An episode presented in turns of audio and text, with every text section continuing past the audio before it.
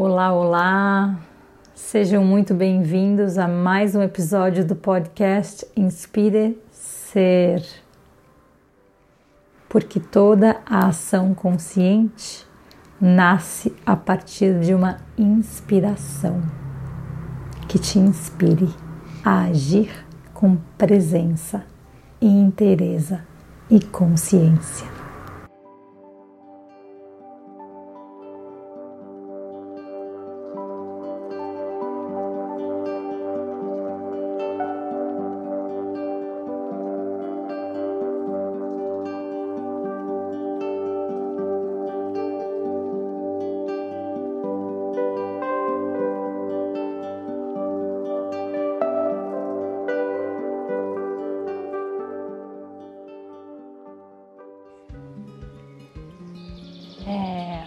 De aceitação é falar, para mim, na minha visão, falar de uma das leis que regem a vida. Existe um jogo na vida, né? Segundo a minha leitura, segundo todas as coisas que eu já estudei e as, o que eu pratico, yoga, enfim, as filosofias da Índia. A aceitação está muito relacionada com sair do controle para mim, como eu pratico aceitação na minha vida. Não quer dizer que não quer dizer que eu estou num extremo ou no outro. Não quer dizer que para você aceitar algo, você tem que ser passivo e tudo está bom, né? Porque isso é um extremo. Talvez esse seja o oito. E eu passei muito tempo entendendo esses conceitos de uma forma muito radical. Ou eu estava no 8, na passividade extrema, onde eu aceito, é o que é, então eu não ajo.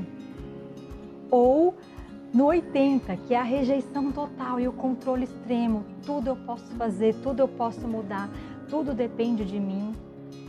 E nessa brincadeira toda, né, quando a gente está no 80 demais, no controle demais, a gente se machuca demais, assim, enrijece e esse enrijecimento é, faz com que a gente se afaste da vida.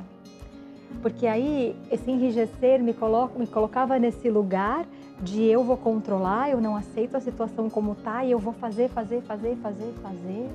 E nesse fazer, fazer, fazer, fazer, eu ficava cada vez mais rígida, perdia cada vez mais energia, sem nem perceber que eu perdi energia batia uma dor de cabeça no final do dia que eu só sentia quando realmente ia relaxar, ia dormir.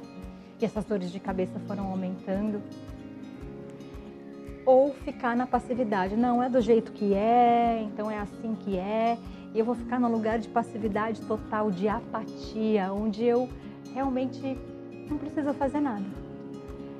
É, os dois opostos são formas da gente um, burlar se esconder né, atrás da vida, né, atrás das desculpas para não agir ou das desculpas para ficar só agindo, agindo, agindo e não sentir.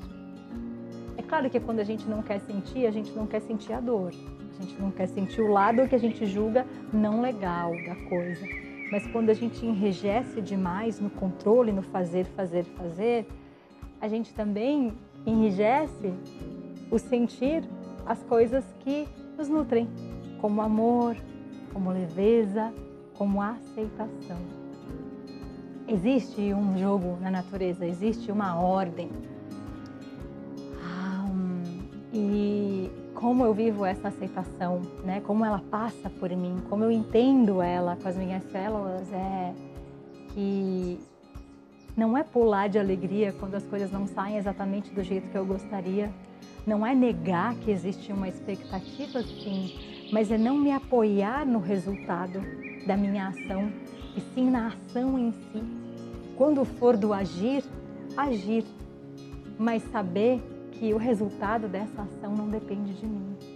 E que a mim, depois que eu fiz tudo o que eu podia, só me cabe aceitar a ordem do que é. Porque ficar depois querendo agir por não aceitar o resultado, é reagir.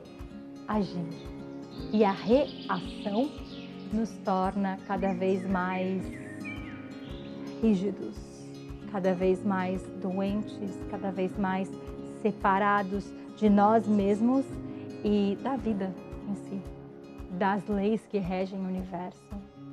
Então, eu tento, né, na minha humilde experiência de vida, viver isso e lembrar, as minhas práticas me ajudam a lembrar. Minha prática de yoga, minha prática de yoga dance, de, de aceitar o jogo da vida, de perceber aonde cabe a ação e, e qual é o resultado. Por exemplo, eu, eu, ministro muitos cursos, eu viajo demais, eu sempre estou planejando aulas e às vezes meu calendário eu tenho que planejar dois anos, isso é muito e eu me sinto, nossa, mas isso é controle.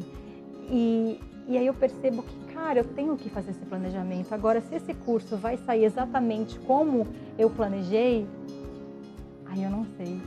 E aceitar de que eu posso sim vir com essa proposta, mas o grupo precisa de alguma outra coisa. E ele vem com uma demanda. E aí eu posso, com isso tudo que eu planejei, me deixar fluir para que haja esse espaço aonde as coisas podem não sair exatamente da forma como eu planejei e existe essa aceitação do resultado, mesmo quando ele é diferente do que eu pensei. É... E isso inclui tudo: aceitar, se aceitar como você é, aceitar a, o seu corpo, aceitar a sua voz, aceitar o seu cabelo, aceitar as coisas mais externas e aceitar as coisas mais internas. Aceitar quando você sente raiva, quando você sente hum, dor e, e navegar por essas emoções. O Yoga Dance me ajuda muito com isso porque eu posso dançar o que eu sou e o que eu tenho com aceitação plena. Tem dias que eu não tô legal, tem dias que é a sombra que vem, então eu danço essa sombra. Danço essa sombra não para que a sombra saia, mas para que ela possa se dissolver. Dissolver e me mostrar algo maior. Porque eu acredito que tudo o que vem, vem para me mostrar algo. E sendo assim, a aceitação, ela não se torna um peso, mas sim o caminho natural da vida. De tudo o que acontece, existe uma relação na ordem cósmica que talvez a gente não entenda com a nossa mente, mas que quanto mais a gente colocar energia na ação e foco no aceitar o resultado que vem, como ele vem, mais conectado eu, tô com esse lugar. E então é isso. Eu ouço muitas pessoas me dizerem: ai, eu quero participar do curso, mas eu não sou magra o suficiente, ou eu não sei dançar. Enfim, várias questões, né? E a primeira coisa que eu digo é não é não é sobre isso. Não é sobre algo externo, é sobre algo interno.